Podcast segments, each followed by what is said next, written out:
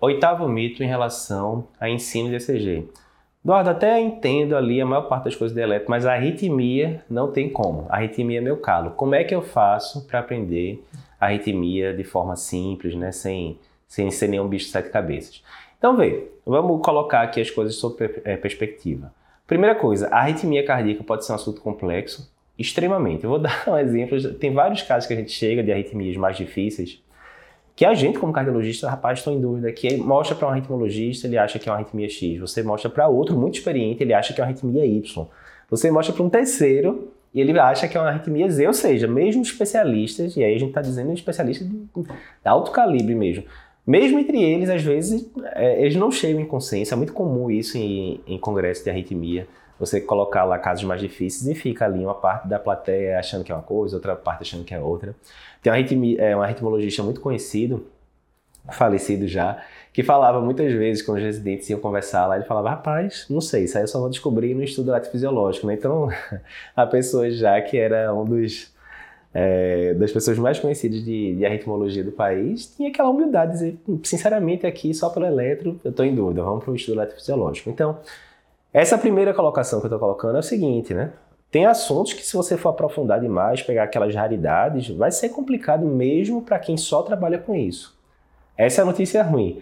A notícia boa: a maioria dos médicos não vai precisar dominar isso. Por quê? O feijão com arroz que chega ali nos plantões, até nos ambulatórios de cardiologia mesmo, né? Para o especialista já em cardiologia, 95, 98% das coisas de arritmia vai ser as arritmias mais simples, né?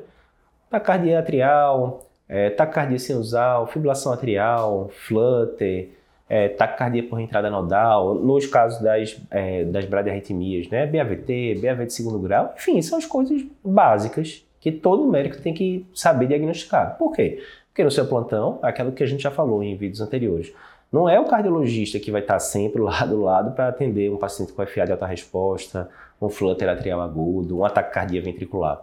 A maioria dessas arritmias vão aparecer é, na, no primeiro atendimento para o médico não cardiologista. Né? Então, beleza. Os primeiros dois pontos é esse. A arritmia pode ser complicado? Pode, mas quando você pega as raridades, né? As coisas do dia a dia, não tem tanto mistério de você aprender desde que você siga o método certo. E aí, qual é o macete para você não ficar, rapaz, olha, a arritmia, o que é que eu termino fazendo, né? Isso acontecia comigo quando eu estava na residência de cardio. Ah, eu quero separar um ataque cardíaco QRS largo, eu quero saber se é uma TV ou se é um ataque supra com aberrância. Ah, tem critério de Verequei, tem critério de Brugada, tem critério de Pavlov, tem vários critérios.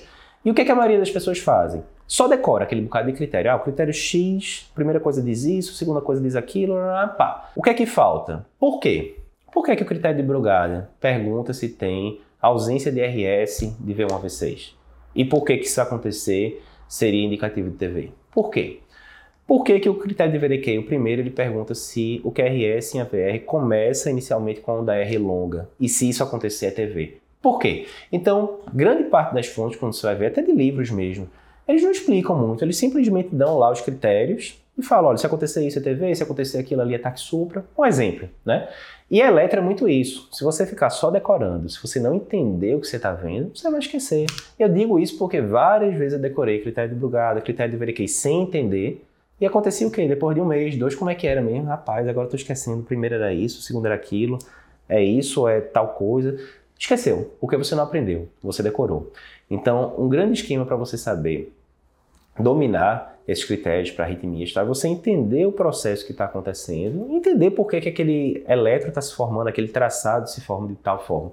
A gente faz isso é, com frequência também. Se você colocar no YouTube aí de graça mesmo, uh, cardio papers, taquicardia ventricular, cardio papers, entrada nodal, vai aparecer um bocado de vídeo da gente e a gente vai explicando por que, que os traçados acontecem daquela forma. Então, resumindo, a arritmia não é para mim, é só para arritmologista, etc. É muito difícil de aprender. Mito.